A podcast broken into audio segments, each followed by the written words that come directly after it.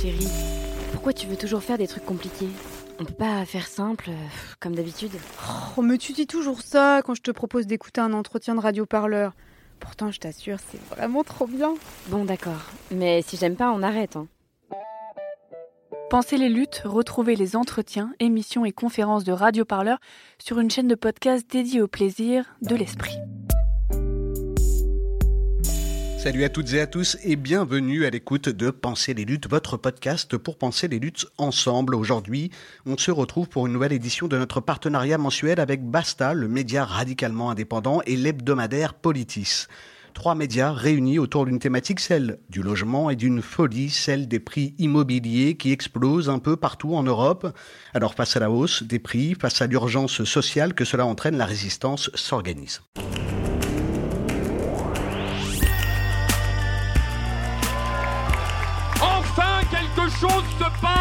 Pensez les luttes. Pensez les luttes, Quelque chose, mais quoi? Votre podcast hebdomadaire sur Radio Parleur. Il faut arrêter de parler en notre nom. Parce qu'on est assez grand pour parler, on est assez grand pour prendre la parole.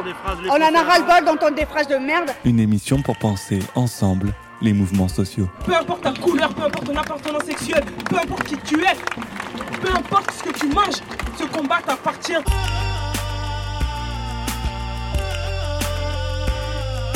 Radio Parleur, de toutes les luttes. En partenariat avec Basta et Politis. Je crois pas que ce mouvement il va s'arrêter de sitôt.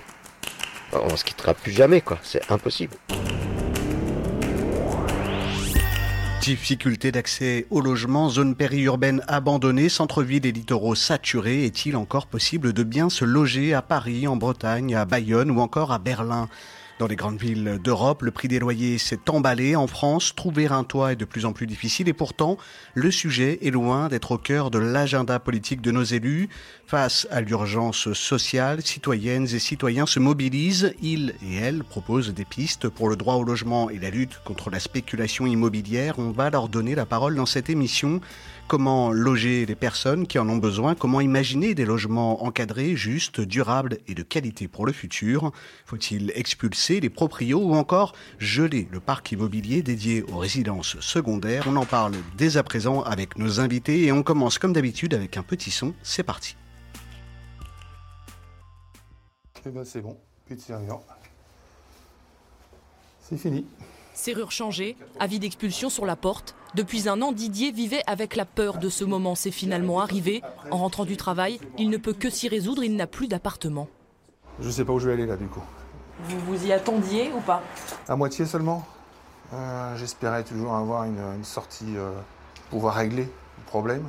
Euh, D'autant plus que je viens de trouver du travail, donc euh, j'ai fait ce qu'il fallait pour, mais apparemment ça leur a pas suffi. Didier était donc absent ce matin lorsque les autorités ont vidé son logement en présence d'huissiers et des forces de l'ordre. Tout a été emporté et mis dans un garde-meuble. Sa dette s'élevait à 3500 euros, environ 10 mois de loyer, impossible à payer pour cet homme qui était arrivé en fin de droit au chômage. Lorsqu'il a enfin retrouvé du travail en intérim il y a quelques semaines, il a prévenu le bailleur social qui n'a rien voulu savoir. J'ai essayé de négocier avec eux, il n'y a aucun moyen de négocier, c'était euh, on paye, on part. C'est un bailleur social, bien, j'insiste bien, social. Qu'est-ce qu'il a dit le bailleur social quand vous l'avez prévenu que vous aviez un emploi? Ah, J'apportais pas de CDI, donc euh, c'était pas une preuve en soi. Euh, il fallait juste que j'apporte une certaine somme qui équivalait à peu près aux deux tiers de ce que je devais, pour éventuellement repasser en commission et éviter l'expulsion. C'était soit la somme ou dehors. Comme ça, hein, textuellement. Une méthode brutale que dénonce l'association Droit au logement. Les expulsions d'adultes vivant seuls, sans enfants à charge, sont fréquentes, mais les familles ne sont pas épargnées. Euh, il n'y a pas d'état d'âme. hein. Actuellement, sur Rouen, hein, nous avons euh, euh, recensé dernièrement près d'une quinzaine de familles, de femmes seules avec des enfants, donc des bébés, et qui certaines sont enceintes, qui sont à la rue. En fin d'après-midi, Didier ignorait encore où il allait passer la nuit, hôtel ou hébergement d'urgence. Faute de solution, il envisageait même de dormir dans sa voiture. Allez, prenez le programme Radio Parleur. Un reportage de France 3 Normandie, ce son, on tenait à vous le faire entendre dès le début de cette émission car derrière ces chiffres et ces acronymes que vous allez entendre tout au long de cette discussion, il y a une réalité, celle des tragédies humaines qu'entraîne la folie immobilière. Ce soir, on habite dans les locaux de la rédaction de Politis. On est ensemble pour une heure. À mes côtés, Erwan Manak. Bonjour Erwan. Bonjour, bonjour à toutes et à tous. Alors toi, tu es journaliste à Politis, tu es l'auteur d'un dossier sur les solutions face à la folie des prix de l'immobilier. C'est paru cet été dans l'hebdomadaire Politis, en juillet plus précisément. Ensemble, on va cuisiner nos invités durant plus d'une heure. Ils sont presque tous et toutes autour de notre plateau. Ces invités, on va les accueillir dès maintenant. Leila Chaibi, bonjour à vous. Bonjour. Alors vous êtes cofondatrice de Jeudi Noir. Jeudi Noir, c'est un collectif français qui a été créé en 2006 pour dénoncer la flambée des prix des loyers, justement à coup de réquisition citoyenne. Vous avez été aussi la co-rédactrice du livret de la France Insoumise, Proposition pour un logement universel et durable.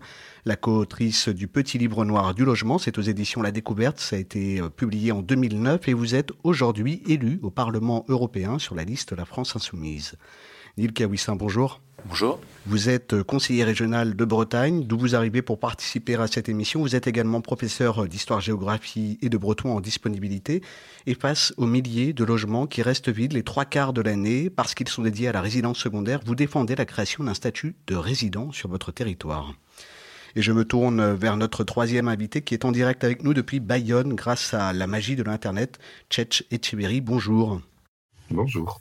Tchetch, vous êtes euh, co-organisateur du premier Alternativa, le festival des alternatives pour le climat et la justice sociale, le cofondateur également de l'association écologiste Bizi, dont on va parler euh, durant cette émission. Vous êtes impliqué dans différentes alternatives sociales, écologiques, locales et dynamiques euh, de construction nationale basque. Vous êtes aussi membre de l'association ALDA. Et ça, c'est une association qui défend les habitants et les habitantes des milieux et quartiers populaires du Pays basque pour le droit au logement accessible pour toutes et tous la mobilisation citoyenne plus que jamais présente dans cette émission. Tchetch et Tcheberry, la première question, elle est pour vous. Cette réalité qu'on vient d'entendre dans le son d'intro de cette émission, c'est une réalité à laquelle vous êtes confrontés tous les jours avec euh, l'association ALDA. Euh, au Pays Basque, hein, c'est 10% de la population qui n'a pas ou plus les moyens de se loger au cœur des villes ou sur les zones littorales, ni à l'achat, ni à la location, d'ailleurs privée comme sociale. Oui, euh, c'est une situation globalement tendue depuis des années, voire des décennies, mais là, effectivement, depuis deux trois ans, euh, c'est en train de prendre une ampleur euh, incroyable. Et, euh, effectivement, nous, chaque semaine, quasiment chaque jour, on a des gens qui nous appellent, qui frappent à la porte de notre permanence et qui sont dans des situations vraiment quasiment désespérées.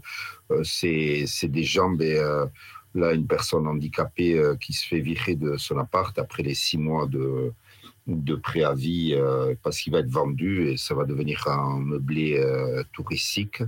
Euh, une, un couple de retraités qui, qui, doit partir parce que le propriétaire dit qu'il va s'installer dans la maison qu'il louait et alors qu'on a vérifié, il s'est pas installé depuis. par contre, le couple, il a pas et qui habitait à Cambo, qui, qui n'a pas pu trouver à se reloger en Pays Basque, a dû partir dans les Landes. Alors vous imaginez des gens qui ont vécu toute leur vie euh, dans un pays avec euh, leurs relations euh, pleines de références, etc., et qui vont finir leur vie ailleurs, quoi, dans un endroit où ils n'ont pas de relations. On a un couple avec une femme enceinte qui va accoucher bientôt, mais qui vit dans une caravane dans une forêt. On a des jeunes travailleurs qui, dorment dans leur voiture. Voilà, et puis on a une espèce d'épée de Damoclès euh, sur la tête de tous les locataires du parc privé parce qu'aujourd'hui, euh, le logement, au lieu euh, de servir à loger les gens, devient une espèce d'instrument financier ou euh, euh, spéculatif et peut être acheté du jour au lendemain par des gens euh, qui payent cash pour en faire ou une résidence secondaire ou un meublé touristique et, les gens dégagent peu à peu et n'arrivent pas à, trouver à se reloger parce que tout est trop cher et que le parc social ici est sous-dimensionné. Un, une attribution pour 6,5 demandes. On a des gens qui frappent à notre porte, ils sont depuis 4-5 ans en attente dans les listes d'attente de logement social. Voilà très brièvement un petit tour d'horizon de notre réalité quotidienne. Alors Neil Kaoussin, cette, réalité, j'imagine qu'elle vous évoque euh, quelque chose ici du côté de la Bretagne. Sur la seule question des, résidences secondaires, toutes les zones touristiques sont tendus. On, pour prendre l'exemple d'une ville comme Nice, c'est 14% des, des, logements qui sont en résidence secondaire, 9% à Paris. 5% à Bordeaux. Qu'en est-il en Bretagne? Quel est le, le, tableau général? En Bretagne, on est à un taux moyen régional de 13%. Euh, c'est considérable. Sur la Bretagne entière, ça fait. Je précise que c'est les chiffres de 2018, donc avant la crise Covid, hein, puisqu'on n'a pas les chiffres globaux euh, confirmés depuis. Donc 330 000 euh, logements qui sont vides 9 mois sur 12 en moyenne sur l'ensemble de la Bretagne, 250 000 sur la région administrative. Et euh, pour le département du Morbihan, qui est le plus touristique, on, a, on avait en 2018 18% euh, de l'ensemble des logements qui étaient des résidences secondaires, donc presque 1 sur 5. Euh, donc c'était déjà considérable et il semble euh, que c'est un phénomène en expansion puisque euh, l'attractivité renforcée de la Bretagne depuis la, la crise du Covid semble aussi profiter, si on peut dire, à la demande de résidence secondaire, même si on n'a pas les, chiffres actualisés. Euh, ça contribue très certainement à l'envol des prix. Leïla Chaibi, je me tourne vers la cofondatrice de Jeudi Noir. C'est un nom, hein, on l'explique pour nos éditeurs, nos auditrices, qui fait référence au, au crack de Wall Street en 1929. Le collectif, il a été fondé en 2006. Il avait adopté euh, la méthode de la réquisition citoyenne d'immeubles entiers laissés à l'abandon. Euh, Aujourd'hui, on est en 2021. Euh, la situation, elle n'est elle est pas nouvelle. Et pourtant, les chiffres donnent le tournis. 117 000 logements inoccupés à Paris, 36 000 à Marseille, 24 000 à Lyon un total de 3 millions en France avec une hausse de 30% depuis 2006. Oui, malheureusement, depuis qu'on a créé le collectif Jeudi Noir fin 2006, euh, ben, on n'a toujours pas réussi à faire péter la bulle immobilière parce que c'était la, la, vocation au départ de, de Jeudi Noir. C'était en, en référence donc au, Jeudi Noir de Wall Street. Et euh, justement pour faire écho euh, euh, à, ce que disait le, premier intervenant de euh, c'est que justement on appelait ce collectif Jeudi Noir parce que on partait du constat que le logement, alors que ça devrait être un droit, c'était devenu un objet sur lequel on spéculait et que du coup il y avait des barrières, il y avait un parcours du combattant pour avoir accès à un logement. En 2006, quand on monte ce collectif, euh, le fait que des gens qui travaillent, qui avaient fait des études, qui avaient eu un parcours du combattant pour avoir un boulot, mais qui avaient un boulot, le fait que ces gens-là puissent se retrouver en galère de logement, c'était pas encore dans l'opinion publique, comme ça l'est aujourd'hui. On disait la crise du logement, c'est euh, euh, les SDF, les familles logées dans les hôtels. Et donc on a décidé d'avoir une forme d'action médiatique pour interpeller les politiques, d'abord en, en organisant des crémaillères festives dans les appartements à louer, euh, euh, en s'invitant dans les visites collectives avec euh, cotillon, mousseux, musique, histoire de dénoncer, de dire que cette situation qui était individuellement vécue par toute une génération, en fait, était un vrai problème de société, qu'il fallait apporter des réponses politiques.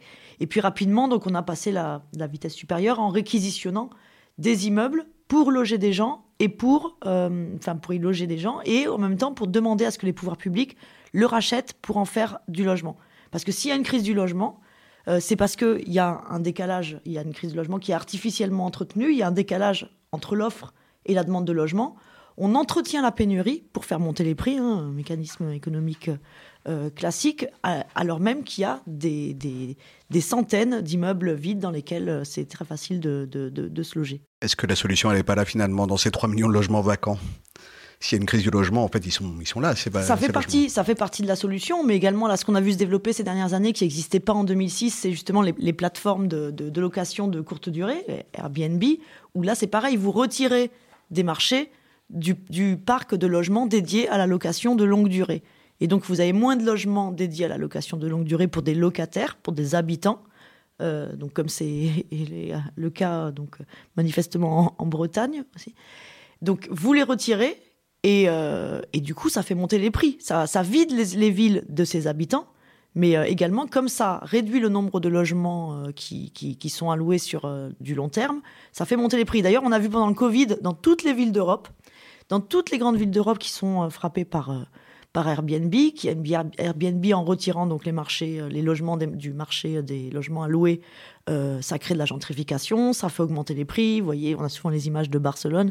Ce qu'on a constaté, c'est que pendant le Covid, parce que la vie touristique s'est arrêtée, eh ben ça a eu un effet bénéfique parce qu'il y a euh, pas mal de propriétaires euh, de grands groupes généralement, hein, parce que le Airbnb, le discours d'Airbnb selon lequel c'est juste pour mettre du, un peu de beurre dans les épinards et puis le proprio loue son logement deux trois jours par mois euh, histoire de compléter un peu euh, ses revenus. Ça c'est du mythe hein. c'est des logements entiers qui sont uniquement dédiés à la location de, de courte durée. Il n'y avait pas de tourisme pendant le covid. Ces logements là sont retournés dans la location de longue durée et il y a eu un effet bénéfique sur le, les prix des loyers. Tchatchecheverry, qu'est-ce que ça vous inspire? Est-ce qu'il y a une, à Bayonne une pénurie qui est, qui est structurelle au-delà de, la, pression euh, touristique, une, un manque tout simplement de, de logements, que ce soit dans le social ou dans le locatif privé? Bon, mais nous, on est en plein dans ce que viennent de raconter Nils et Leila. C'est, bon, d'abord, ici, les résidences secondaires en Pays Basque, c'est vraiment une zone à forte attractivité et du coup sous tension immobilière. Euh, sur l'ensemble du Pays Basque euh, côté français, c'est 21%. 21% de résidences secondaires auxquelles il faut que vous rajoutiez le logement vacant qui est très important. Et sur certaines communes de la côte, on arrive à 45% et des fois quasi 50% de, de résidences secondaires. Donc, vous imaginez ce que ça donne comme tableau, quoi. Et, euh, et après, euh, là, on a une offensive euh, Airbnb et compagnie, hein, Britel, etc., qui, en fait, se redéploie vers les petites villes du littoral et vers les territoires ruraux. Pourquoi? Parce que, et c'est là qu'on voit que la régulation a de l'effet, les grandes villes ont adopté les fameuses mesures de compensation qui obligent ceux qui veulent mettre un meublé touristique permanent sur le marché euh, à euh, compenser en créant, en produisant un nouveau logement loué à l'année. C'est-à-dire à partir de bureaux ou de locaux d'hiver, ils doivent créer un nouveau logement. Ça, ça rend très difficile, du coup, le fait de faire des meublés touristiques permanents.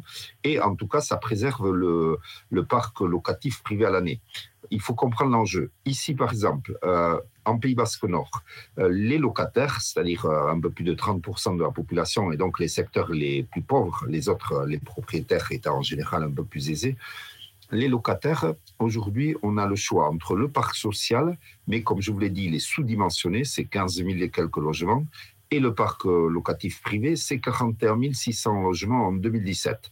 Bon, eh bien, en quelques années à peine, mais vraiment ces trois, quatre dernières années, et là, ça monte en flèche, on a pu chiffrer avec l'association ALDA que euh, au minimum, minimum, 6 à 7 000 logements entiers sont euh, passés en meublé touristique permanent. Et on estime que ça doit être plutôt 9 à 10 000. Vous imaginez la proportion par rapport au, parc de 41 600 euh, logements. Donc là, on a un vrai problème. Et aujourd'hui, c'est une saignée et, comme je vous le disais, une épée de Damoclès parce qu'on ne sait pas, euh, les locataires, si on ne va pas recevoir une lettre nous disant que dans six mois, c'est vendu. Pourquoi? Parce que les propriétaires, d'une part, ici, gagnent trois, quatre fois plus par an en louant un meublé touristique euh, en location saisonnière de courte durée qu'en louant l'année.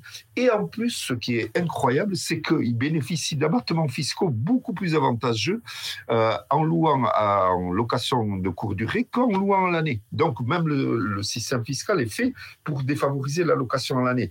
Donc, euh, il y a un vrai problème. Et nous, du coup, on a mené des, des actions. Euh, on, a, on a fait des opérations qui consistaient à chiffrer le problème. On a fourni des notes juridiques. Euh, les actions, c'était notamment, il y en a une qui a, qui a eu pas mal d'écho, c'est qu'on a loué un appartement Airbnb qui était, qui était occupé par un jeune couple de travailleurs bayonnais jusqu'en janvier 2021 et qui a été passé en Airbnb permanent depuis février. On l'a, on l'a loué et du coup, on a installé un QG euh, de lancement de la campagne anti-Airbnb ici, euh, et euh, avec les gens qui passaient chercher les affiches, les tracts, etc. On y faisait des conférences de presse, ainsi de suite. Et puis, on s'est aperçu qu'en plus, comme deux tiers à peu près de ces meublés touristiques, ce, cet appartement avait même pas été déclaré, ne payait pas de taxes de séjour, etc. C'est-à-dire qu'en plus de ça, en plus de nous saigner et de nous voler nos logements à l'année, ces gens qui sont la partie la plus aisée de la population, puisqu'il s'agit de gens qui ont au moins deux appartements, et dans, sur la côte basse, ça vaut cher. Euh, deux quand c'est pas trois, quand c'est pas quatre, et eh bien les deux tiers d'entre eux ne déclarent même pas euh, leur euh, meublé touristique. Vous imaginez si deux tiers des commerces ou deux tiers des bars fonctionnaient sans aucune autorisation et ne payaient aucune taxe. Et c'est ça la situation. Donc il y a aujourd'hui un combat effectivement pour arriver à gagner ici aussi dans la communauté d'agglomération du Pays Basque la mesure de compensation telle qu'elle est appliquée dans les grandes villes comme Paris, Lyon, Bordeaux, etc. Et on espère bien pouvoir le gagner d'ici la fin de l'année. J'arrête là euh, mais pour nous, c'est un énorme enjeu parce que ça voudra dire que non seulement on arrête l'hémorragie du parc locatif privé, mais en plus, comme les, logements actuels, euh, les meublés touristiques permanents actuels devront également compenser, devront demander l'autorisation et devront passer à la compensation, on va récupérer des milliers et des milliers de logements pour euh, loger la population locale, et ça sans bétonner, sans artificialiser, sans aucun impact écologique et sans euh, besoin de financement. Donc là, on a une bataille qui est vraiment à la fois socialement et écologiquement ultra, ultra pertinente et j'espère bien qu'on va la gagner très vite. Alors il y a une autre euh, catégorie d'acteurs qui explique euh, un petit peu la cherté du logement, surtout à l'achat. Euh, au-delà de la pénurie hein, que vous avez bien décrite, c'est les banques. C'est-à-dire que les banques qui, qui injectent littéralement des, des, sommes astronomiques sur l'économie et qui on, s'aperçoit que la courbe des prix de l'immobilier à l'achat suit la courbe de l'endettement des ménages.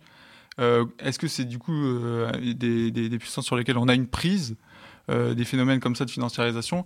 Euh, Neil Kawissin, Leila Shaibi, qu'est-ce que vous en pensez? Alors, euh, c'est clair qu'il y a une, une, dimension financière dans le dans l'emballement du, du, marché, puisque ça, ça, enfin, une partie de ces des, acquisitions de, de, logements servent servent de placement financier tout simplement. Donc il y a aussi une, une part de spéculation et là-dessus ben, plus on aura de dispositifs de, régulation, plus euh, ce côté-là sera, sera limité. Après, ça, ça joue plutôt sur les prix. Euh, je crois pas, mais Leila Charbi me, corrigera peut-être, je crois pas que ça joue beaucoup sur la disponibilité de logements et sur la, pénurie en tant que telle. Il y a des, c'est, vrai que, on l'a dit, donc le, logement qui est quand même la base en fait pour euh, accéder aux autres droits dans la vie. C'est si vous voulez avoir un emploi, ben, vous devez avoir un logement. Si vous euh, voulez euh, que vos enfants aillent à l'école, ben, il faut avoir un logement. Si vous voulez être en bonne santé, il faut avoir un logement digne. Euh, c'est un, droit qui permet de se projeter. Si vous voulez voilà, construire votre vie, c'est important d'avoir un toit sur la tête. C'est aujourd'hui un objet de spéculation. Et là, on sait d'ailleurs que ça, a été une des, actions. au sein de l'Union européenne qu'il y a une, une, utilisation dans le cadre du blanchiment d'argent aussi, où des grands groupes achètent carrément des bâtiments entiers euh, dans Paris, en disant de toute façon, euh, on les laisse vides parce que de, la valeur va augmenter et dans quelques années, euh, on va pouvoir les revendre plus cher. Avec Jeudi Noir, on en a occupé hein, des bâtiments comme ça. Je me rappelle un avenue Matignon, un immeuble qui appartenait au groupe AXA, qui était vide depuis plusieurs années, que les, propriétaires, un grand groupe, hein, comme souvent, mettez un peu comme on met un champ en jachère en fait quoi. On attend comme ça. L'immobilière est une valeur sûre. C'est ça, voilà, et ça a servi d'ailleurs au niveau international également pour euh, pour euh, blanchir de l'argent. Mais euh, tant que, je pense qu'il y, y, a un autre aspect aussi qui, qui, qui, qui, qui, est important, c'est on a vu ces dernières années que les États, la capacité des États, notamment les États membres de l'Union européenne, à investir, à mettre de l'argent public dans l'aide à la pierre pour construire du du logement social, du logement public, a été largement limité. Et pour autant, euh, ça c'est quelque chose d'important et qui permet de baisser les prix parce que si vous avez euh, un parc public où vous avez du logement accessible largement, ben mécaniquement, ça a un effet sur le parc privé parce que ça limite la demande dans le parc euh, privé et donc ça fait baisser aussi les prix du, parc privé. Mais euh, peut-être que l'Union européenne a d'ailleurs un, rôle important dans euh, les freins qui ont été mis auprès des États pour les empêcher d'investir dans le logement on va y revenir justement en fin d'émission sur cette législation européenne, sur la question de l'Europe. Euh, avant cela, on, approche du 1er novembre. On est euh, maintenant à moins d'un mois désormais du 1er novembre. Ça va être le début de la trêve hivernale euh, des expulsions. C'est aussi le dernier moment pour les huissiers et les bailleurs pour expulser Tchétchéverry. Il y a vraiment des comportements assez ignobles. le... Aujourd'hui, par exemple, je vous parlais tout à l'heure d'une personne handicapée qui qui se retrouve euh, ben, avec le préavis et qui doit partir, euh, qui doit partir euh, parce que son, son appartement va être vendu pour devenir un bien financier. bon, cette personne n'arrive pas à trouver à se reloger parce que d'une part, ça, ça aussi, ça vous explique comment en très peu d'années les choses sont devenues beaucoup plus difficiles. Cette personne, il y a six ans, trouvait avec le même revenu à se reloger, mais aujourd'hui, euh, les agences immobilières, d'abord, ne lui comptent pas sa part d'APL dans ses revenus. Donc, elles ne comptent que ses, allocations handicapées, plus compléments, invalidité, etc. Euh, 1075 euros. Eh bien, euh, en fait, donc, elles ne peuvent lui proposer que des appartements qui auraient un loyer trois fois inférieur, parce qu'elles font un taux d'effort de, de, 3 et euh, de 30%. Et du coup, comme en plus elles ne comptent même pas l'APL dans le revenu, mais euh, l'agence lui a dit non, votre dossier passera jamais parce que nos assurances n'accepteront jamais. Donc cette personne n'a aucun moyen de se reloger. Hein. Et, et, du coup, euh, elle part pas de son appartement. Euh, elle devait en partir le 14 septembre. Euh, et bien, elle reçoit une lettre comme quoi euh, donc les, les, procédures vont commencer, mais en plus, et ça c'est une menace qui revient souvent, euh, on l'a vu dans d'autres cas, euh, le propriétaire le menace de le poursuivre en dommages et intérêts si jamais euh, il fait capoter la vente parce que l'acheteur veut un bien libéré de tout locataire. Donc voilà comment vivent les gens et, ça c'est une violence incroyable quoi. Et, c'est il y a aucune humanité, il y a aucune possibilité de, solution pour les gens et du coup effectivement y a, ça produit du désespoir euh, voire de la colère. Et, et, ça, ça tend la situation. Face à la pénurie de logements, il y a des recherches de solutions, il y a des propositions. En 2014, notamment, l'Assemblée corse a par exemple proposé de créer un statut de résident. On écoute tout de suite cet extrait de France 3 Corse. Pierre-Simon Poli, bonsoir. bonsoir. Dans une rentrée politique et sociale plutôt calme, pour quelle raison le foncier est-il le thème principal du président de l'Assemblée de Corse? Mais Déjà, c'est un véritable serpent de mer hein, chez les nationalistes, mais c'est vrai qu'il est revenu dans l'actualité ces dernières semaines, dans le débat public, suite à la présentation de ce rapport en juillet dernier devant l'Assemblée de Corse, un, un diagnostic sur l'évolution des prix du foncier en Corse lors des dix dernières années. Il fait état de 138% d'augmentation en 7 ans. C'est plus que sur le reste du territoire français. Alors, tous les groupes de l'opposition comme de la majorité euh, ont fait le même constat. Euh, cette hausse des prix prive une majorité des Corses à l'accès à la propriété sur l'île. Tous ont promis de se retrouver à la rentrée et d'échanger et de trouver des solutions visant à euh, enrayer cette spirale. C'est ce qu'a proposé aujourd'hui Jean-Guy Talamogne. Alors, il y a eu par le passé, on s'en souvient, ce fameux statut de résident voté par l'Assemblée de Corse, refusé pour cause d'anticonstitutionnalité par les gouvernements. Quelles sont les solutions alternatives? Déjà, le statut de résident euh, voté euh, sous la mandature de Paul Jacob en 2014 reste euh, la solution idéale pour Jean-Guy Talamogne et pour Corsica Libera. Mais face à la fin de non-recevoir des gouvernements successifs, le président de l'Assemblée fait d'autres propositions, notamment des propositions dissuasives, comme une taxation lourde des résidences secondaires. On sait qu'elle représentait en 2018 37% du foncier bâti en Corse. Alors, seraient exonérées les résidences secondaires appartenant à des résidents permanents ou aux Corses de la Reste à connaître la faisabilité de ces propositions. Pensez les luttes, votre podcast hebdomadaire sur Radio Parleur. Pour penser ensemble les mouvements sociaux. On vient d'entendre sur France 3 Corse une proposition de Jean-Guy Talamoni. Il avait présenté des alternatives au statut de résident. Le président de l'Assemblée de Corse avait également proposé un débat contre ce que son parti, Corsica Libera, appelle la dépossession foncière. C'est euh, notamment euh, des choses des propositions, ce, statut de résident qu'on peut voir dans d'autres parties de l'Europe, notamment à Bolzano, dans le nord de l'Italie, depuis 2018. Euh, Neil Kawissin, je me tourne vers vous. Vous êtes sur une position assez similaire avec votre proposition de création d'un statut de résident en Bretagne. Oui, effectivement, bah dans, le cadre de l'Union démocratique bretonne euh, et de ces échanges euh, internationaux, j'ai pu euh, ben, échanger avec des, représentants de territoires qui avaient un statut de résident ou qui en revendiquaient, comme, en Corse. Et il nous a paru que c'est une solution qui serait intéressante en Bretagne, enfin plus précisément dans certains secteurs de Bretagne, particulièrement les secteurs côtiers. Euh, parce que c'est là qu'on a la pression la plus forte pour les résidences secondaires, euh, que ça nourrit la montée des prix, euh, l'urbanisation, l'allongement des temps de déplacement pour les travailleurs de ces secteurs, parce que contrairement aux, idées reçues, là où il y a beaucoup de résidences secondaires en Bretagne, c'est pas forcément des zones où il y a que du tourisme. En fait, il y a une économie dynamique avec des gens qui vivent sur ces territoires aussi et qui souvent doivent s'en éloigner de plus en plus à cause du manque de logement. Euh, on commence même à avoir des, ingénieurs sur la côte nord de la Bretagne qui ont du mal à, à se loger dans certaines communes et euh, pour évidemment euh, ça, voilà, ça veut dire que ça devient compliqué pour la majorité de la population, en tout cas pour tous ceux qui ne sont pas, pas propriétaires euh, ou pas encore.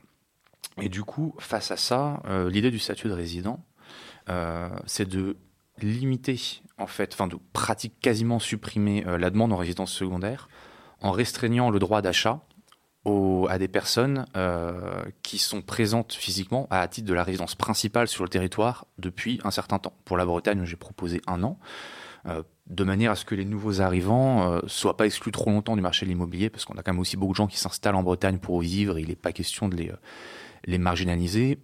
Quand on s'installe euh, sur un nouveau territoire qu'on ne connaît pas forcément, un an, c'est pas une durée excessive avant d'acheter, c'est même plutôt euh, prudent en général. Euh, donc voilà, ça, reste une durée acceptable pour les nouveaux arrivants. Mais par contre, euh, on n'aura pratiquement plus d'achat de résidence secondaire parce que très peu de résidents secondaires vont venir vivre un an sur place pour acheter. Et je parle pas des spéculateurs. Donc cette demande-là, sur ces territoires, devrait être coupée de cette manière, ce qui, dans un premier temps, permettrait de stabiliser les prix, clairement. Et dans un second temps, plus provisoirement, euh, l'idée c'est que le, taux de résidence secondaire baisse, puisque au fur et à mesure des remises sur le marché, les nouveaux acquéreurs seront principalement des futurs résidents permanents euh, qui, bah, grâce à la baisse des prix, pourront acheter. Ce qui, là encore on l'espère, euh, permettra aussi de faire baisser les loyers, parce qu'aujourd'hui, il y a beaucoup de gens qui sont dans le parc locatif, qui voudraient acheter, qui auraient pu acheter il y a quelques années, qui peuvent plus. Et si ces personnes peuvent à nouveau acheter, eh ben, libérons de la place euh, pour d'autres euh, dans, dans, le parc. Donc voilà, c'est une espèce de grand jeu de chaise musicale. Euh, le, principe étant de, de, de réduire une part de la demande qu'on considère comme non essentielle. Parce que que ce soit les, les, nouveaux arrivants ou les, ou les habitants historiques, il y a un droit au logement principal qui est fondamental, qui doit être garanti, qui n'est pas garanti aujourd'hui du tout. Et face à ça, le droit à s'acheter une maison de vacances, il est bah, pour le coup secondaire, c'est le cas de le dire. Et il faut un dispositif qui permette de prioriser entre ces, ces deux types de demandes. Alors, au rayon des solutions, il y a une autre idée euh, dont on a beaucoup parlé, qui, qui, a, qui, avance, avec un parcours sinueux, mais qui avance, c'est tout simplement l'encadrement des loyers. Paris, Lille, Aubervilliers, bientôt Lyon, Grenoble, Montpellier.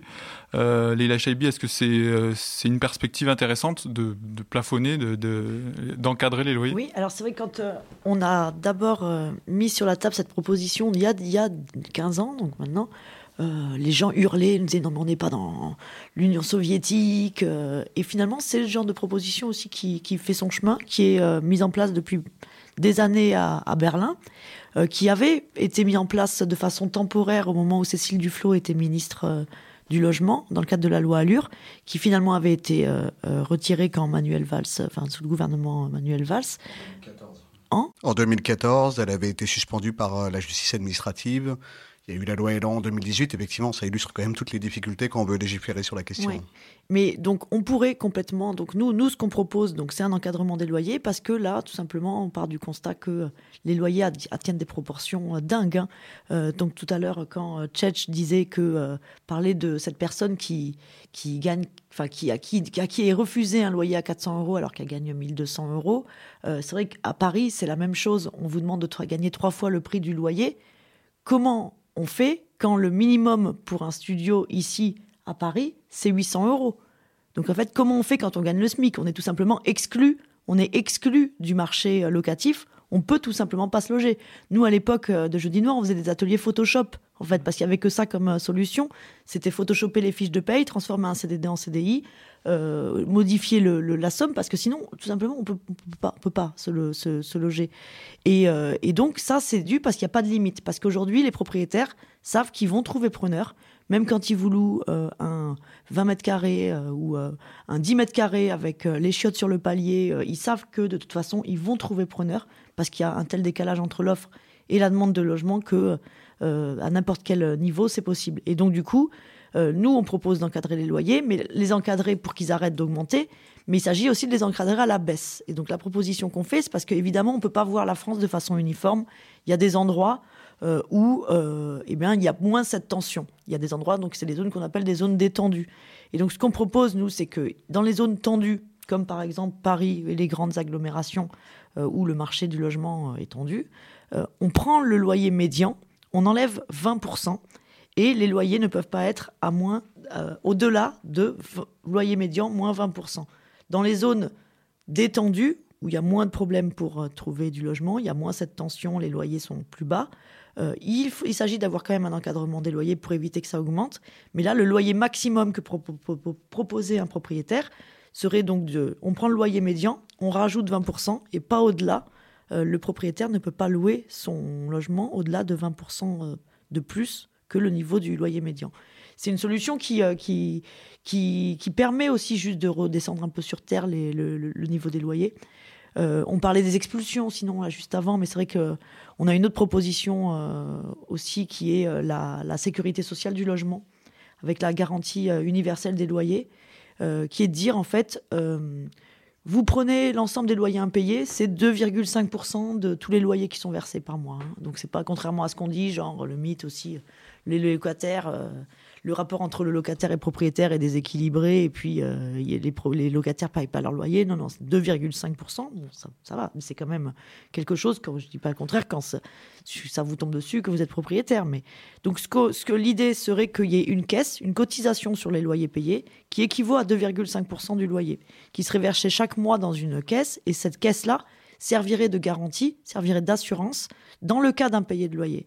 Ça sécurise à la fois le propriétaire parce qu'il est sûr que, euh, eh ben, si jamais euh, il fait partie des 2,5%, son loyer est payé. Ça sécurise également le locataire, qui est sûr de ne pas se faire expulser euh, et de se trouver sans, sans, sans solution, sans solution de, de relogement. Donc, parce que pour l'instant, alors vous avez peut-être entendu parler des assurances qui existent déjà, des garanties des loyers, mais pour qu'elles soient efficaces, efficiente, il faut que cette garantie universelle des loyers soit universelle et obligatoire. Parce qu'il y a depuis des années un certain nombre d'assurances qui sont proposées, mais quand euh, c'est euh, facultatif, souvent ça stigmatise le candidat à la location, qui en gros dit bah moi j'ai pas de garant, mais j'ai cette assurance. Le propriétaire va toujours préférer euh, prendre la personne qui a des garants physiques, les parents derrière qui, qui, qui, peuvent euh, payer. Et puis, euh, comme ça, si c'est universel et obligatoire, ça lui donne vraiment euh, de la force et de l'efficacité pour éviter les, expulsions. Alors, Tchétchévéry, une question sur les logements vacants. On en a un peu parlé en première partie. comment on lutte contre le phénomène? Est-ce que c'est une question de volonté? On réquisitionne? Ou est-ce que c'est un petit peu plus compliqué? Mais, le, j'aurais beaucoup à dire déjà sur les points aussi précédents, euh, parce que sur, les résidents secondaires, bon, moi je suis à fond pour le statut de résident, et, ce qu'il faut bien expliquer, c'est que c'est pas du tout une mesure ethnique, puisque n'importe qui, qu'il soit breton, berrichon basque ou, euh, euh, auvergnat qui habite ici depuis un an, donc peut acheter euh, un bien immobilier. Donc euh, c'est pas sa naissance ou son origine, c'est le fait qu'il habite ici et ça empêche justement. Quand vous dites ici, c'est au Pays Basque. Hein oui, ici au Pays Basque. Et du coup, c'est ça empêche juste que ce qui se passe ici, c'est des gens qui appellent d'Australie ou de Paris et qui achètent sans même les voir des logements. Et, euh, et ça, euh, ça arrive souvent. Hein. Et euh, le, donc ça. Après, il y a, il va falloir mener bataille pour cette, ce statut de résident. Et mais il y a d'autres mesures aussi peut-être ou de la même ampleur, comme par exemple euh, des quotas, des quotas par, euh, par communauté d'agglo ou par commune. Ça se passe en Suisse, en Autriche. Il y a des pourcentages maximum de résidences secondaires par commune acceptables. Il y a également euh, des questions fiscales. le nous, on bataille, par exemple, pour, avoir pour obtenir une différenciation des droits de mutation, c'est-à-dire que, qui, serait, qui pourrait être majoré de manière très très très forte quand la vente euh, vise une, un bien qui sera une résidence secondaire, avec évidemment des contrôles derrière. Euh, l'encadrement des loyers, bon, en fait, nous, par exemple, en Pays Basque, zone tendue, on a l'encadrement des loyers, mais l'encadrement normal des loyers, c'est-à-dire ça, le, un propriétaire ne peut pas augmenter son loyer au-delà de l'indice euh, du coût euh, du bâtiment, etc., entre deux locataires. Mais par contre, le, le, logement neuf, lui, est, est libre, c'est-à-dire il peut être à n'importe quel prix. Et, et c'est ce qui se passe, c'est-à-dire que les gens achètent les, les logements du parc ancien, les transforment en meublés touristiques ou en résidence secondaire. Du coup, les gens sont expulsés, doivent aller plus loin avec tous les problèmes écologiques et sociaux que ça peut poser d'aller à une demi-heure, une heure de là où on travaille. Et, euh, là, évidemment, c'est du neuf. Et, ce neuf, lui, il est à n'importe quel prix. Donc là, il nous faut l'encadrement renforcé des loyers, c'est-à-dire le plafonnement tel qu'il existe à Paris, à Lille, etc. Mais en Pays Basque, on n'y est pas éligible. Pourquoi on n'est pas éligible? Parce que parmi les critères qu'il faut pour être éligible, eh bien, il faut être dans une zone où ça construit pas. Et nous, ça construit mais ça construit pas, en fait, pour euh, remplir le tonneau percé euh, qui s'en va en résidence secondaire et en meublé touristique. Et plus ça construit, plus il y a des gens qui viennent acheter et qui augmentent les loyers. Donc, effectivement, il faut que même les zones tendues comme les nôtres et bien d'autres puissent accéder, même si ça construit beaucoup parce qu'il y a une forte demande de logement, à l'encadrement renforcé des loyers. Et tout ça, ça va pas se faire comme ça euh, d'un claquement de doigts. Il va falloir mettre la Et, là, euh, et après, je pourrais répondre, si vous voulez, sur le logement vacant, etc. Mais pour moi, il y a une question qui est politique, c'est-à-dire Comment ça se fait qu'en France, euh, alors que le logement, c'est entre un tiers et la moitié euh, de nos salaires, qu'on assiste à ces pénuries, à ces séances d'humiliation quand vous êtes le 70e à passer derrière telle annonce, etc. Comment ça se fait qu'il n'y ait pas encore des milliers de gens euh, et des centaines de milliers qui défilent dans la rue, comme ça s'est passé récemment à Berlin, pour demander des changements rapides et d'ampleur à ce niveau. Et nous, ici, en Pays Basque, on a décidé euh, d'organiser une très, très grande euh, manifestation le 20 novembre, samedi 20 novembre, euh, où on espère réunir des milliers et des milliers de personnes à Bayonne, justement sur, autour de cinq principes. Bon, le thème, c'est vivre et se loger au pays, non à la spéculation. Et c'est pour défendre cinq principes, la régulation du marché immobilier foncier, la maîtrise publique ou collective du foncier et du logement, le fait que le droit d'avoir un logement passe avant celui d'en avoir deux, l'application réelle du droit à un logement digne et abordable pour toutes et tous, c'est-à-dire notamment l'encadrement renforcé des loyers, une forte augmentation de la production de logements social et très social, et la compatibilité avec les urgences écologiques et climatiques, et, la poursuite d'objectifs euh, zéro artificialisation nette. Et donc là rentrent notamment toutes les questions de réhabilitation de ce parc de logements vacants qui est énorme ici qui est énorme. Euh, et, là, il y a effectivement et des mesures. Euh, il y a la carotte et le bâton. Le bâton, c'est des mesures de réquisition avec des procédures de bien en abandon, euh, en état d'abandon manifeste, bien sans mettre, etc. Et le bâton, c'est d'impulser de, fortes politiques de bois réhabilitation où là, il y a du gagnant-gagnant entre les propriétaires qui n'arrivent pas à réhabiliter leurs biens et les, la population locale qui trouve comme ça de nouveaux logements sans avoir à artificialiser encore plus le sol. On, va y revenir un peu dans, justement dans cette dernière partie d'émission, notamment sur les résistances, les alternatives qui se mettent en place. Un, petit rappel en plus pour ne rien arranger, euh, depuis 2017, euh, le gouvernement a, ponctionné énormément d'argent sur les fonds dédiés au logement social. C'est plus de 10 milliards d'euros qui, qui ont été économisés sur la politique euh, du logement à l'égard des plus pauvres, selon la Fondation Abbé Pierre. Tchétchéberry, vous avez parlé de Berlin, on a parlé jusqu'ici effectivement de la Bretagne, de Bayonne, de Paris, mais cette situation immobilière, elle est aussi présente dans l'ensemble de l'Europe. Elle touche plusieurs capitales, à commencer par Berlin. C'est important que les gens aient les moyens de vivre dans Berlin et qu'ils ne soient pas exclus.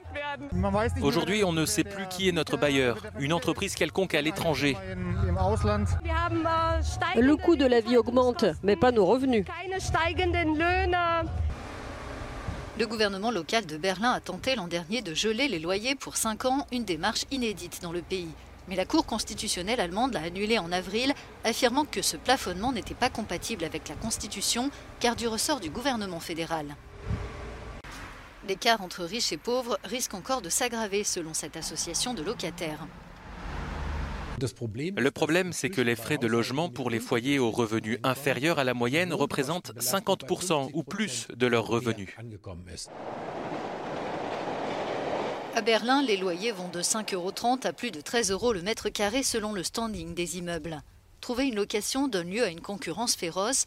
En janvier, on comptait en moyenne 214 personnes intéressées par appartement disponible. Parmi les facteurs qui alimentent cette crise, beaucoup pointent du doigt la vente de milliers d'appartements détenus par l'État à des bailleurs privés au début des années 2000.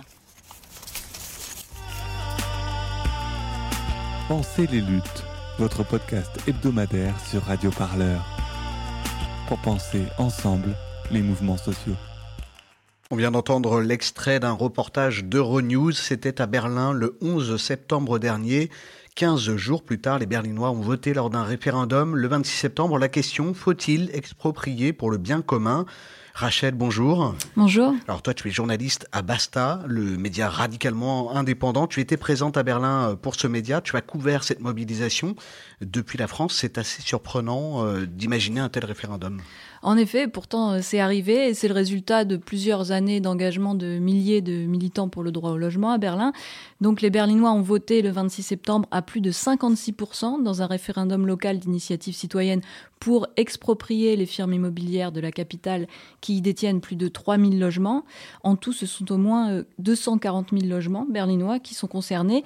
L'initiative citoyenne à l'origine du référendum, elle est née en 2018 sous le nom de Exproprier Deutsche Wohnen et compagnie.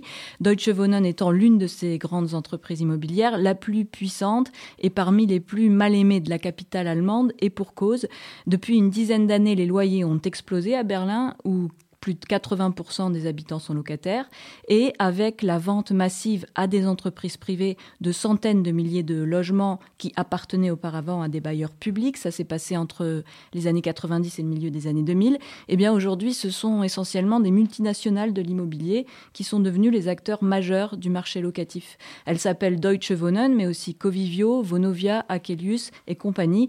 Elles sont pour la plupart cotées en bourse, elles versent de généreux dividendes à leurs actionnaires en même temps qu'elles augmentent les loyers de leurs locataires et appartiennent même pour certaines euh, à des milliardaires.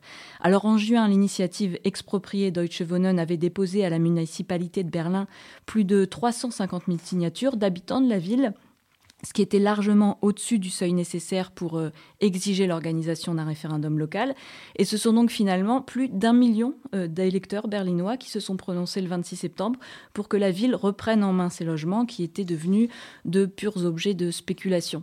Alors pour y arriver, l'initiative s'appuie sur deux articles de la loi fondamentale allemande, la Constitution, article qui prévoit la possibilité d'exproprier des biens, dont du foncier, pour le bien commun, tu l'avais dit, et en échange d'une indemnisation. C'est là le sens du projet en fait des militants du droit au logement euh, berlinois, car la ville de Berlin a déjà racheté ces dernières années euh, et encore il y a quelques semaines des dizaines de milliers de logements à des grandes entreprises immobilières, dont celles visées par le référendum, mais au prix du marché, c'est-à-dire beaucoup beaucoup plus cher que la somme à laquelle, euh, pour laquelle Berlin avait bradé ses pailleurs publics par le passé. Or, en cas d'expropriation, l'indemnisation payée peut être bien en dessous de la valeur du marché. Autre point euh, du projet soumis au référendum, il prévoit que les logements qui seront ainsi remunicipalisés devraient ensuite être gérés démocratiquement, c'est-à-dire en incluant les locataires, et en plus, une reprivatisation ultérieure devrait être impossible. Alors maintenant que les Berlinois et les Berlinoises se sont majoritairement prononcés euh, pour la socialisation, qu'est-ce qu'il va se passer exactement? Eh bien, les immeubles euh, qui sont euh, concernés euh, ne sont pas passés immédiatement du jour au lendemain du public au privé.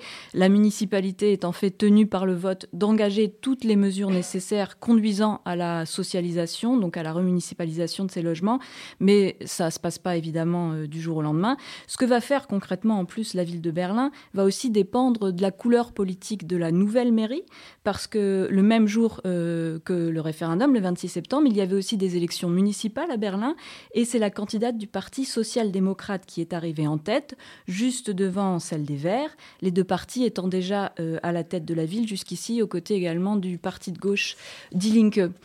Et ce qu'il y a, c'est que la candidate social-démocrate, Franziska Giffey, a répété pendant toute la campagne électorale euh, tout le mal qu'elle pensait du référendum. La candidate verte, Bettina Yarash, avait, elle, assuré voter pour, tout en qualifiant euh, l'expropriation de dernier recours. Elle voit plutôt dans le référendum un outil stratégique pour pousser les entreprises à accepter des mesures de protection des locataires. Finalement, seulement le parti de gauche, euh, Die Linke, soutenait vraiment le projet. Rien n'est donc encore vraiment joué, d'autant moins qu'une socialisation des logements, si elle était mise en œuvre, serait une nouveauté totale en Allemagne. En tout cas, euh, avec la victoire et les 56% de pour, les militants de l'initiative Deutsche Wohnen, expropriés Deutsche Wohnen, sont gonflés à bloc et ils inspirent évidemment déjà des mouvements pour le droit au logement ailleurs en Allemagne.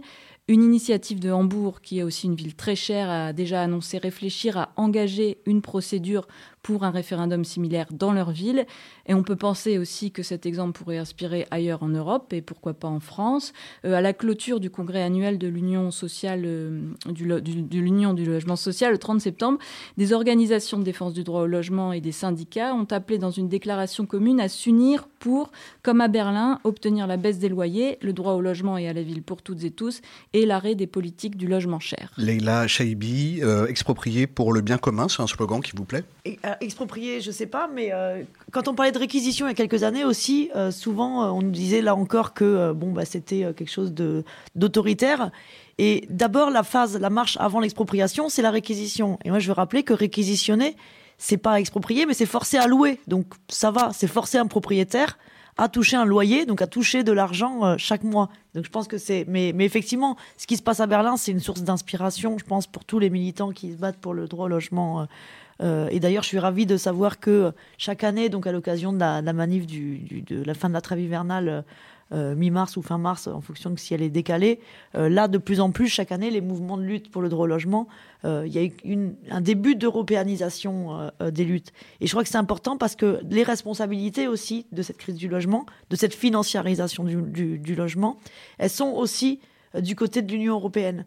Et je voudrais rappeler que, par exemple, les Pays-Bas, en 2011, ils ont été condamnés par la Commission européenne. On leur a demandé de payer une amende. Qu'est-ce qu'on leur reprochait? On leur reprochait de trop produire de logements social. Parce que vous savez qu'au cœur de l'Union européenne, dans les traités européens, donc il y a une espèce de dogme hein, qui est euh, celui du marché et de la concurrence libre et non faussée. Et donc, euh, il y a ces règles de la concurrence libre et non faussée qui euh, sont inscrites au cœur donc, des traités européens et qui disent que il y a des choses qui échappent à la concurrence libre et non faussée. Ce sont les services d'intérêt généraux, qui en fait c'est la traduction de service public. Mais dès que dans un service d'intérêt général qui a un rapport commercial, on, ça devient un service économique d'intérêt général qui est soumis aux règles de la concurrence. Rapport commercial, c'est par exemple euh, le train, parce que vous achetez un billet de train, c'est ce qui fait qu'on a, on a commencé à libéraliser donc le, rail, et c'est notamment le logement, parce que le logement, vous payez un loyer. L'Union européenne accepte que les États membres investissent dans le logement social à partir du moment où c'est du logement social qui est dédié aux catégories les plus pauvres, l'équivalent PLAI en en France. Mais dès que des États se disent on est dans une vocation généraliste du logement social, c'est plutôt du logement public, parce que de plus en plus de gens sont exclus du parc privé, ont plus les moyens de payer, donc du coup on veut construire du logement pour largement, même pour les classes moyennes. Ça ne veut pas dire que tout le monde paye la même chose, chacun paye en fonction de ses revenus. Mais voilà. Et donc c'est ce qu'ont fait les Pays-Bas. Condamnation par la Commission européenne qui dit ah là là, là, attention, vous faites que la concurrence déloyale au parc privé. Parce que le, le logement est avant tout donc un, un objet de marché, du marché, et donc il ne faut pas faire de concurrence déloyale. Les règles de la concurrence, sacro-saintes règles de la concurrence euh, s'appliquent, et donc euh, c'est là ça qui freine, qui fait que les États membres de l'Union européenne sont freinés dans le fait d'investir. Mais ça, c'est des choses qui, heureusement, comme un certain nombre d'autres dogmes, euh, pour une note positive, c'est que le Covid a beaucoup aussi bousculé ce genre de dogme et qu'on a pris conscience qu'il fallait que le droit au logement pouvait être un bouclier social pour faire face aux conséquences sociales désastreuses de la pandémie. Ce dogme, mais comme d'autres, sont en train de bouger. Moi, je sens au Parlement européen que euh, les lignes bougent euh, euh, là-dessus et qu'on prend conscience de la nécessité de sortir l'investissement dans le logement, l'investissement des États dans le logement, des critères des aides d'État classiques de la concurrence. Ilka Wissin, comment ça se passe en Bretagne? Est-ce qu'il y a des lueurs d'espoir citoyenne, des, des mouvements qui, qui, émergent, ou est-ce qu'on a le sentiment que c'est une mobilisation impossible? C'est un problème qui est, qui est diffus, qui est complexe, avec euh, des intérêts parfois divergents, sur le rapport à la Terre notamment. Euh, où en est le rapport de force? Alors je dirais que c'est un rapport de force euh, émergent. et encore assez, assez localisé. bah, il y a plusieurs raisons à ça. Il y a le fait que on a longtemps été relativement épargné par la flambée de l'immobilier, relativement parce que ça dépendait quand même des territoires. Dans les, dans les grandes villes et sur certains, certains secteurs côtiers, ça fait un moment, mais cette flambée est récente. Euh, on a des acteurs comme euh, les plateformes type Airbnb qui étaient peu présents, en tout cas de manière peu visible, jusqu'à peu sur la majorité du territoire breton. et donc la prise de conscience, elle n'est pas encore massive, notamment au niveau des élus. ça commence à peine. Euh, bon, il y, a des, y a des collectifs et des collectivités qui sont précurseurs. Euh, il, y a le, le euh, y a le collectif Saint-Malo Reste qui, qui, lutte contre l'excès des locations touristiques de courte durée et pas seulement leur impact sur le droit au logement, mais aussi leur impact sur la ville en général, la manière dont ça transforme les commerces, les services, les ambiances urbaines et dont ça dégrade la vie des, des habitants. Et Saint-Malo est une ville qui a adopté une législation assez en pointe en matière de régulation de, ce modèle. Euh, avec notamment euh, un, plafond de un bien euh, louable sur plateforme par personne physique. ce qui, si on avait ça partout en Bretagne, on serait, on serait content. voilà, donc on, a localement des, des, choses qui bougent. Il y a le collectif Droit à la ville à Douarnenez aussi qui est, bon, qui est encore plus en phase de documentation du, du problème de la, de la gentrification, mais sur une grande partie du territoire, ce, ce travail n'est pas, pas encore fait euh, et la mobilisation euh, commence. Donc on a un peu de, de retard par rapport aux Pays Basques par exemple, mais on entend bien le, le combler. Et euh, voilà, je pense que les mois qui viennent vont être décisifs pour faire prendre conscience aux élus qu'il euh, faut mobiliser tous les leviers possibles, euh, ce qu'on peut avoir, notamment essayer d'obtenir des classements en zone tendue de, zones qui ne sont pas encore, parce qu'on a très peu qui sont classées zone tendue, euh, et se mobiliser pour des nouveaux outils, dont éventuellement le statut de résident, éventuellement la taxation, éventuellement des choses qui sont revendiquées en, Corse comme un droit de préemption à, une à l'échelle régionale. Enfin, il y a énormément de choses à faire et c'est vrai que voilà, le- il y a beaucoup de travail devant nous. Alors, Tchétchévéry, dans- en, en Pays Basque, vous avez une longue expérience militante et une, une stratégie militante, une, une culture militante euh, euh, originale, un peu, un peu particulière? Vous, vous, vous élaborez des, des stratégies autour d'objectifs atteignables. Euh, C'est une méthode que vous appelez le radical pragmatisme. Vous me corrigez si, si je me trompe. Est-ce que vous pouvez nous expliquer un petit peu, dans le cas du logement, comment, comment ça se matérialise, comment, comment s'organise votre travail militant? Mais euh, en fait, euh, bon, là je parle en tant qu'ALDA, mais il y a beaucoup d'a- d'autres acteurs qui travaillent sur la question du logement. hein. Le, en tant qu'ALDA, justement, on- nous, euh, on, on- s'occupe particulièrement des secteurs les plus défavorisés de la population, et notamment les locataires. Et donc, euh, on essaye effectivement de se définir des objectifs gagnables et d'y aller petit à petit, mais petit à petit, ça ne veut pas dire que c'est à la marche, puisque, comme je vous l'ai expliqué, la première bataille qu'on essaye de gagner, c'est la mise en place de la compensation ici aussi. Euh, et là, on a des milliers euh, de logements à récupérer et, euh, par rapport à, notre petit territoire. Et du coup, euh, on espère gagner cette bataille d'ici la fin de l'année. Et, là, ça serait évidemment euh, un gros encouragement à continuer. Après, on a un certain nombre d'autres objectifs. euh, d'autres objectifs comme par exemple euh, euh, arriver à changer les, critères d'éligibilité pour que le Pays Basque soit éligible au dispositif d'encadrement euh, renforcé des loyers, c'est-à-dire le plafonnement des loyers.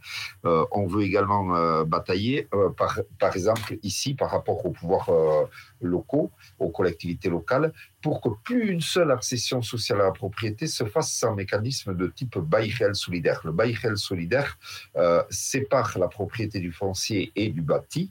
Donc on achète en fait le bâti, l'appartement, mais pas le sol sur lequel il est. Et on a le droit de le revendre qu'avec une plus-value euh, modérée et à des gens euh, qui bénéficient eux-mêmes des, de, des droits euh, aux logements sociaux, au, au logement social. Pourquoi ça? Parce que dans des zones tendues comme euh, les nôtres, autrement, euh, les logements sociaux, euh, sociaux qui sont en général ben, sur des terrains euh, donnés à moindre prix par les communes, avec des facilités, etc. Mais au bout de 10 ans, quand euh, ils sont plus tenus par la clause anti-spéculative, les gens se voient offrir des fortunes pour les pour les, les acheter. Quand vous avez, une petite retraite, etc., ben, vous, vous cédez. Et, et, le, et aujourd'hui, on a des, le, plein d'appartements ou de maisons qui ont été en accession sociale à la propriété qui sont aujourd'hui devenus des résidences secondaires et euh, achetés à prix d'or. Euh, donc, bon, des, objectifs comme ça qu'on peut gagner.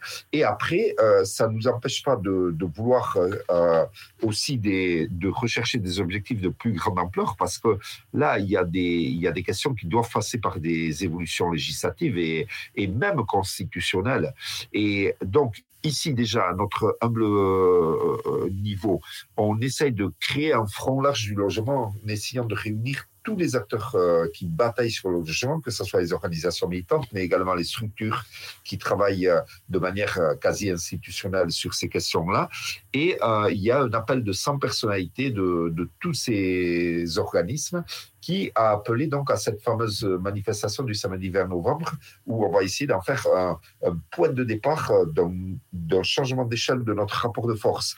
Après, euh, on est ultra conscient qu'il va falloir qu'on cherche euh, des alliances à nous et des alliances partout dans l'Hexagone pour arriver à obtenir des victoires au niveau, euh, au niveau du Parlement, du gouvernement, etc. Et, euh, mais on a bon espoir aussi que si on réussit cette manifestation du 20 novembre à Bayonne et qu'on ait vraiment des milliers, des milliers, enfin que c'est une manif importante, ça va donner des envies à d'autres territoires et ça va montrer qu'il est possible de ra rassembler des masses de gens sur cette question du logement. Après, il y a également, j'ai parlé là des, des, des, politiques, mais il y a aussi des actions euh, et des campagnes qui doivent viser tous les autres acteurs qui interviennent sur, euh, sur on en a cité quelques-uns, mais les banques, les agences immobilières, les assurances, certains bailleurs sociaux, évidemment, donc tout ça. Et du coup, c'est articuler des stratégies avec des objectifs euh, gagnables à court terme, des objectifs à plus long terme et, et des politiques d'alliance pour arriver à construire le rapport de force qui permettent euh, de vraiment gagner des victoires. Parce que là, il ne s'agit pas de faire de la protestation symbolique, mais de changer rapidement les choses parce qu'en tout cas, euh, dans le cas chez nous, c'est devenu intenable. Alors les alliances, euh, il y en aura euh, peut-être. Le rendez-vous est pris, peut-être des alliances notamment avec euh, des luttes bretonnes, des luttes européennes. Leila Chabi, vous l'avez dit, les lignes, elles commencent à bouger, mais est-ce qu'il n'y a pas peut-être quelque part aussi un manque de courage politique sur la question du logement? Comme sur la question du logement, certainement comme, comme, comme sur d'autres. Euh, mais moi, je que les lignes, les lignes politiques, elles commencent à bouger, mais elles bougent jamais toutes seules, en fait. Et moi, ça, c'est quelque chose que je constate, mais sur d'autres sujets aussi depuis le début de mon mandat au Parlement européen. Euh, le Parlement européen, c'est un endroit de l'Union européenne de manière générale où il y en a qui sont comme à la maison, qui sont comme chez eux, qui connaissent, euh, les, le numéro des bureaux limite par cœur, c'est les lobbies. C'est et donc les groupes financiers, les groupes immobiliers, sur là, puisqu'on est sur la question du logement, eux, ils ont directement le 06 des commissaires euh, concernés. Par contre, euh, quand il s'agit des citoyens, donc des mal logés, des locataires, et euh, eh bien là, c'est plus compliqué parce que déjà, bah, l'Union européenne, c'est loin, c'est loin géographiquement, c'est à Bruxelles. Quand on est en France, voilà, c'est loin, mais c'est loin aussi parce que c'est éloigné, c'est technocrate, ça paraît opaque, c'est compliqué, c'est des processus de décision qui sont pas clairs. Tout est fait en fait pour que ce soit pas lisible. Et quand les citoyens euh, s'en mêlent, et euh, eh ben, ce qu'on constate, c'est que là, de tout d'un coup, ça fait bouger les lignes et ça leur met et ça leur met la pression. Moi, j'aime bien dire aussi que mon mon rôle, c'est euh, en partie, hein, mais aussi de construire ce que j'appelle des lobbies populaires. Il y a les lobbies classiques et les lobbies populaires, c'est comment on fait en sorte de faire rentrer la voix des principaux concernés dans l'hémicycle. Et là, sur la question du logement, par exemple, on m'avait dit, euh, tu verras de toute façon, enfin, tu bosseras pas sur la question du logement à l'Union européenne, c'est pas une compétence de l'Union européenne. Et en fait, donc, on a eu l'occasion, dans le cadre d'un rapport d'initiative euh, dans la commission emploi affaires sociales, donc qui donne la position du Parlement sur la question de euh, travailler sur le logement. Ça n'avait pas été fait depuis dix ans.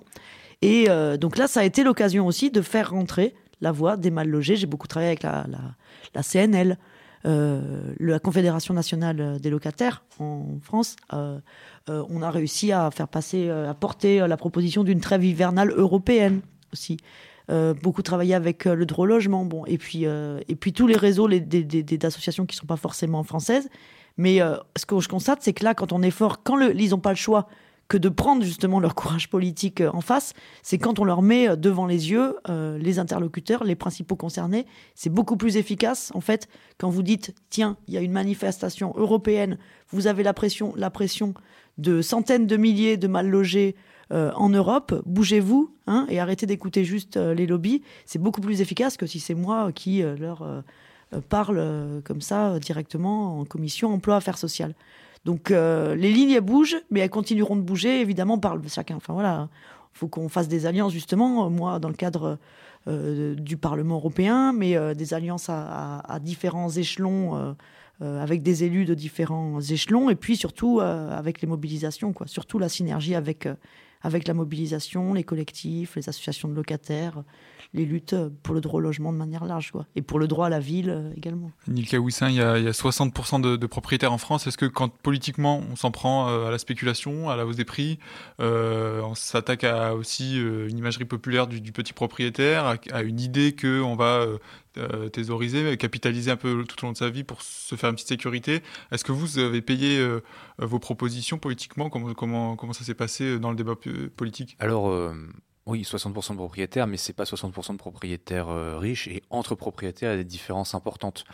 Euh, entre les gens qui sont propriétaires de leur résidence principale et ceux qui sont multipropriétaires, par exemple, euh, voilà, les intérêts, les perceptions ne sont pas forcément les mêmes. Et euh, même des gens qui sont propriétaires de logements euh, ben, peuvent être tristes de voir que leurs enfants n'arrivent pas à se loger à proximité de chez eux, par exemple. Euh, donc ça ne se limite pas aux seuls locataires. Même si c'est les plus directement touchés, une partie des propriétaires peuvent ben, avoir envie que de vivre dans un pays vivant, avec les jeunes qui puissent rester au pays, etc. Donc et ça, ça c'est pas 60% de gens qui vont être contre des mesures de, de régulation. ce que j'ai constaté quand j'ai fait ma proposition de statut de résident, c'est qu'il y a eu un écart très fort de perception de cette proposition euh, entre euh, bah, principalement les, des élus et la plupart des, gens, euh, puisque globalement, quand j'en parle autour de moi, les gens sont intéressés par cette question-là, savent que la crise du logement est grave et voient d'un bon oeil toutes les mesures qui peuvent réguler le marché de l'immobilier, statut de résident ou autre, évidemment. Par contre, dans le microcosme euh, politique, euh, c'est une idée qui fait très peur. Et euh, là, il y a un gros décalage, et ça a été ultra clivant dans la campagne des régionales. presque toutes les listes étaient radicalement contre. voilà, c'était caricaturé comme une idée identitaire ou soviétique, selon choisissez l'option que vous préférez, si ce n'est les deux. mais il y, y, a un décalage énorme entre la perception populaire et la perception des élus, et ben, c'est un décalage qu'il va falloir combler euh, et faire le plus de bruit possible pour ça. Et c'est sur ces mots qu'on va malheureusement déjà se quitter pour ce nouvel épisode de Penser les luttes avec Basta, Radio Parleur et Politis.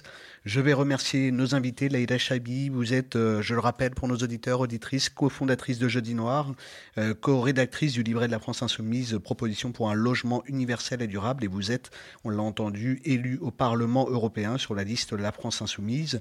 Ben, merci à vous. Merci beaucoup. Neil Kawissin, je rappelle pour nos auditeurs et nos auditrices également que vous êtes conseiller régional de Bretagne. Vous êtes venu justement pour cette émission. Merci beaucoup. Vous êtes l'auteur d'un manifeste pour un statut de résident en Bretagne où euh, vous défendez la création justement de, de, ce statut sur ce territoire. Merci enfin à notre troisième invité, Tchetch Etcheverry, qui était en direct avec nous depuis Bayonne grâce euh, à la magie de l'Internet. On le rappelle pour celles et ceux qui nous écoutent également, euh, vous êtes membre de l'association ALDA. C'est une association qui défend les habitantes et les habitants des milieux quartiers populaires du Pays Basque pour le droit au logement accessible pour toutes et tous. Merci à vous d'avoir été avec nous et bon courage à vous toutes pour euh, ces prochains rendez-vous. Une émission préparée par Martin Dufaux de Radio Parleur, Nolwenn Weiler de Basta, à la technique Étienne Gracianette de Radio Parleur, à la chronique Rachel Knebel pour Basta et à l'animation et à la co-animation Tristan Goldbraun pour Radio Parleur et Erwan Manak pour Politis. Pour retrouver euh, les collaborations précédentes de nos trois médias avec toutes les émissions et les entretiens de notre chaîne de podcast Pensez les luttes, c'est très simple il vous suffit de vous abonner à la chaîne podcast. Rendez-vous sur Deezer, Spotify, Apple Music, toutes les plateformes de streaming et toutes vos applis téléphones dédiées au podcast. À très bientôt.